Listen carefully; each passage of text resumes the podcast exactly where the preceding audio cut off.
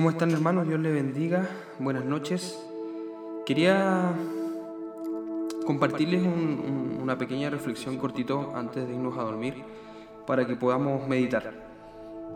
En el libro de, Hechos se menciona características que debe tener eh, y distinguir a la iglesia. Y quiero compartirla así muy rápido para que podamos meditar antes de dormirnos. Primero dice la palabra en, el, en Hechos 1.14, en el 2.1, en el 2.46 y en el 4.24 y en el 8.6 que la iglesia tiene que ser una iglesia unánime. Ese es el secreto del poder de la iglesia. Ahí en el 1.14 dice, todos estos perseveraban unánimes en oración, en ruego con las mujeres y con María, la Madre de Jesús, y con sus hermanos.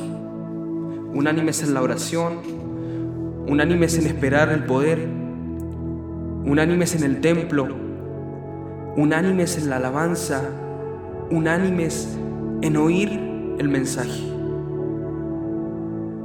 Unánime es común a todos los miembros de un grupo de personas. Unánime significa que tiene la misma opinión o el mismo sentimiento sobre algo. Y es así como debemos ser nosotros la iglesia. Otra característica era una iglesia llena del Espíritu Santo. Ahí en el 4.31 dice, cuando hubieron orado, el lugar en que estaban congregados tembló y todos fueron llenos del Espíritu Santo y hablaban con denuedo la palabra de Dios. Llenos del Espíritu Santo, así debe ser la iglesia. Otra característica, era una iglesia perseverante. ¿Qué significa perseverante? Permanecer, continuar, persistir, dedicarse.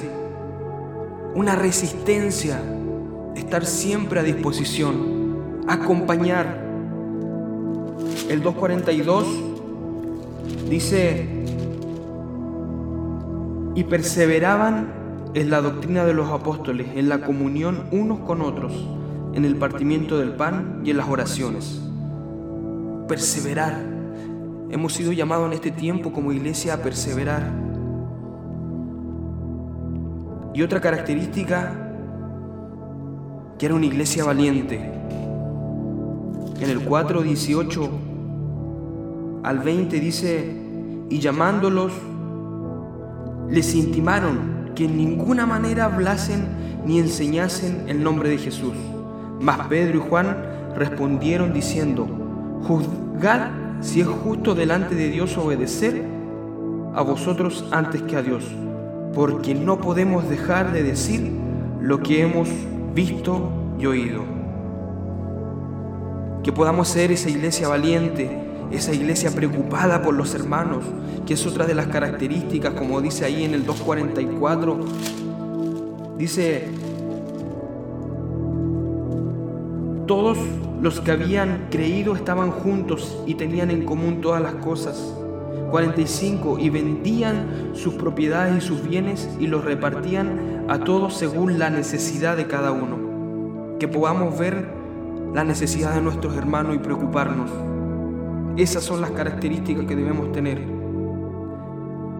Y me gozaba porque todo esto es con un fin, con el fin de que se expanda el Evangelio de nuestro Señor Jesucristo.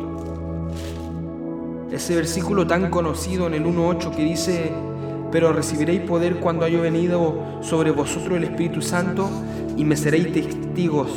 ¿Dónde? En Jerusalén, en toda Judea, en Samaria y hasta lo último de la tierra.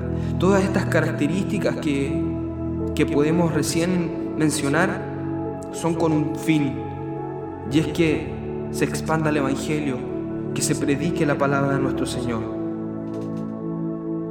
El Evangelio llegó hasta Roma en no más de 30 años. Aquella religión que comenzó en un rincón de Palestina se expandió por todo el mundo. Dios les bendiga, que tengan un buen descanso y que podamos meditar que debemos ser una iglesia unánimes, llena del Espíritu Santo, perseverante, preocupada por nuestros hermanos y valiente.